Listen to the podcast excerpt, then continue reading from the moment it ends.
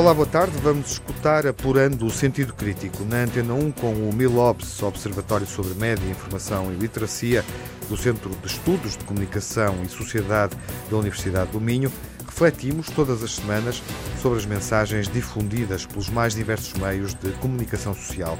Vamos pensar no modo como esses meios de comunicação social apresentam e representam a realidade e o poder que exercem na forma como vemos o mundo. Abrimos esta primeira emissão do Ouvido Crítico recebendo Manuel Pinto, professor eh, universitário, docente na Universidade do Minho. Boa tarde, Manuel. Muito boa tarde. Que trabalho é que desenvolve? É um trabalho sobretudo em contexto escolar, universitário ou também destinado ao público? Temos feito vários tipos de trabalho, porque o universitário não faz, hoje em dia já não fica apenas centrado na, na, na sua escola, desde 88, em que deixei o Jornal Notícias, que estou uhum. a trabalhar sobretudo neste campo da literacia mediática e nos últimos 15, 20 anos também ligado à formação de jornalistas. 30 anos eh, desde que deixou, enfim, a imprensa, não é? Uh, o trabalho na imprensa mudou muito, uh, sem dúvida, não é? Radicalmente. E, e, essa mudança radical é também o que traz à Universidade do Minho uh, este espaço na Antena 1, não é? é exatamente. Uhum. O que é, afinal, a literacia mediática? Bom, é um nome, eh, porventura ainda pouco conhecido, pouco usado, mas que se refere a uma coisa que é muito básica. Nós hoje precisamos, vivemos todos, sem exceção, num ambiente povoado de imagens, de sons, de, de escrita, de mensagens de vária natureza. Uhum.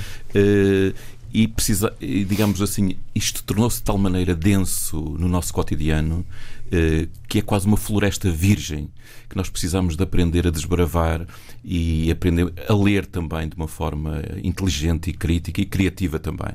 Uhum. E, portanto, podíamos dizer que a literacia, esta forma de educação para os, este ambiente da comunicação e dos média uh, visa, digamos, habilitar-nos a sermos eh, pessoas uh, mais capazes, mais inteligentes, mais que tiram mais partido e ao mesmo tempo a cautelar riscos que porventura também existam.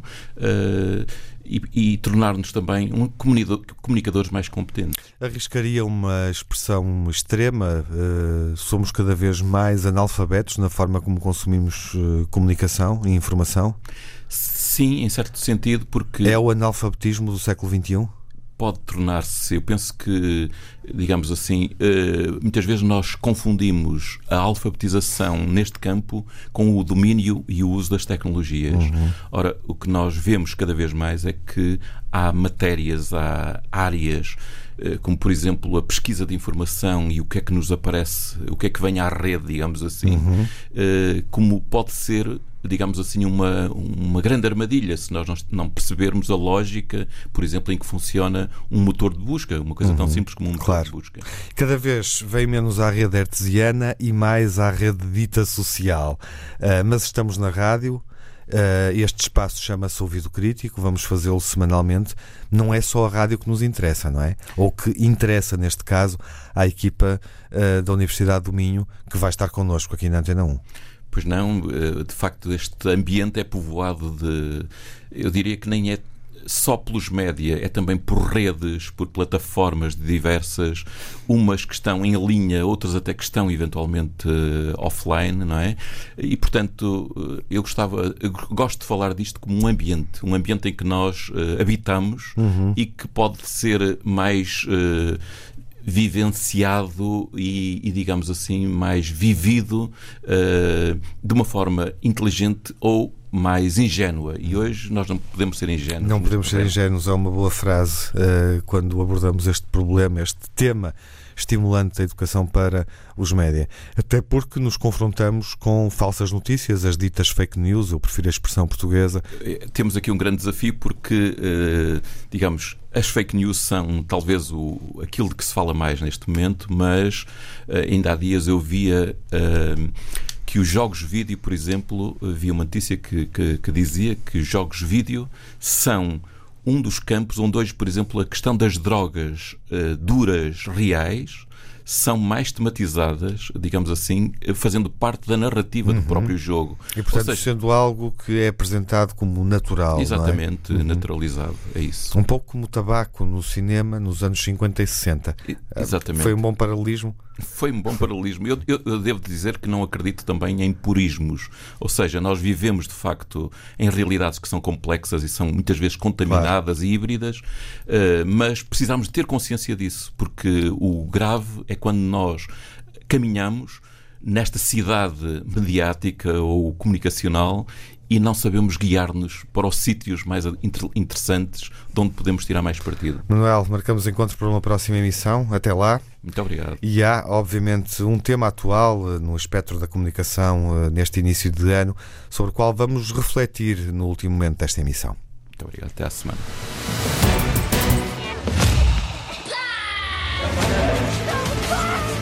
Pequenas, problemas gigantes. Super Nani Portugal. SOS Famílias. Brevemente na SIC.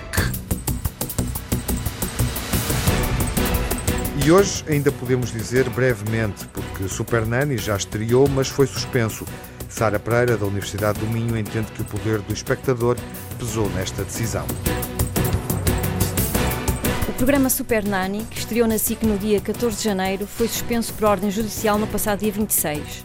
A sua retirada da grelha da programação é um exemplo de como um público crítico, que se manifesta e intervém, pode fazer a diferença. Mostra como os telespectadores têm margem de poder. Não há programas se não houver audiência. Muito se disse e discutiu sobre o programa nas duas últimas semanas, com mais argumentos contra do que a favor.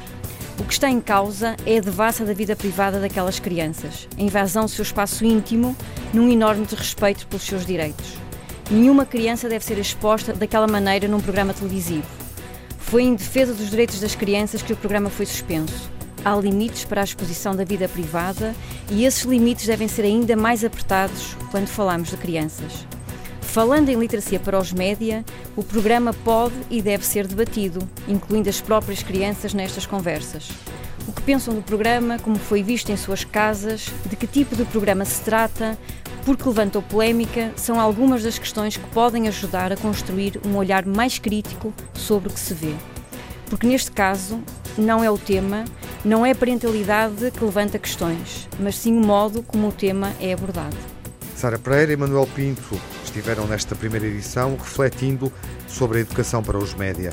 A Antena 1 está em sintonia com o MILOPS, Observatório sobre Média, Informação e Literacia, do Centro de Estudos de Comunicação e Sociedade da Universidade do Minho.